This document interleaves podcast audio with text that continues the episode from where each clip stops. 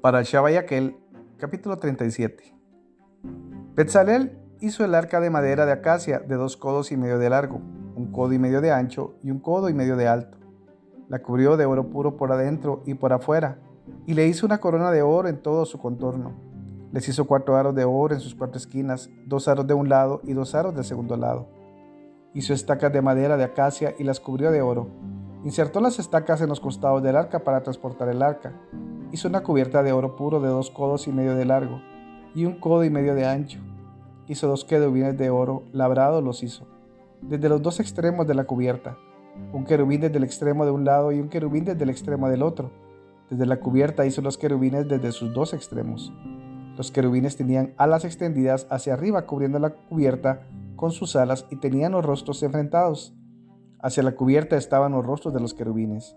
Hizo la mesa de madera de acacia, de dos codos de largo, un codo de ancho y un codo y medio de alto. Lo cubrió de oro puro y lo hizo una corona de oro en todo su contorno. Le hizo una moldura de un palmo menor en todo su contorno e hizo una corona de oro para su moldura en todo su contorno. Le hizo cuatro aros de oro y colocó los aros en las cuatro esquinas de sus cuatro patas. Los aros estaban enfrentados en la moldura como encajes para las estacas, para transportar la mesa, Hizo las estacas de madera de acacia y las cubrió de oro para transportar la mesa.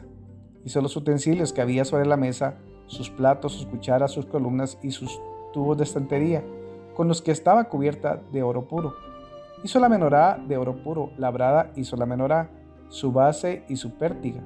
Sus cálices, sus esferas y sus flores salían de ella.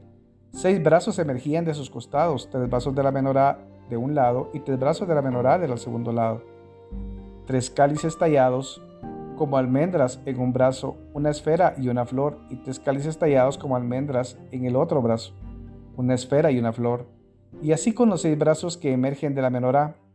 Y en la menorá había cuatro cálices tallados con almendras, sus esferas y sus flores. Había una esfera debajo de dos brazos que salían de él, una esfera debajo de dos brazos que salían de él y una esfera debajo de dos brazos que salían de él para los seis brazos que emergían de la menorá. Sus esferas y sus brazos salían de él. Toda ella era una pieza de oro puro labrada a martillo. Hizo sus lámparas siete, sus tenacillas y palas de oro puro.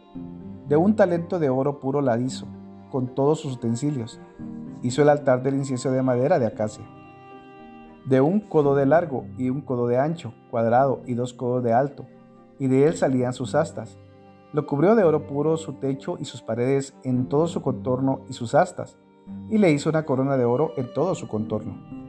Le hizo dos aros de oro bajo su corona en sus dos esquinas, en sus dos costados como encajes para las estacas, para transportarlo. Hizo las estacas de madera de acacia y las cubrió de oro puro. Hizo el aceite de unción sagrado y las especies del incienso, puras artesanías de perfumista.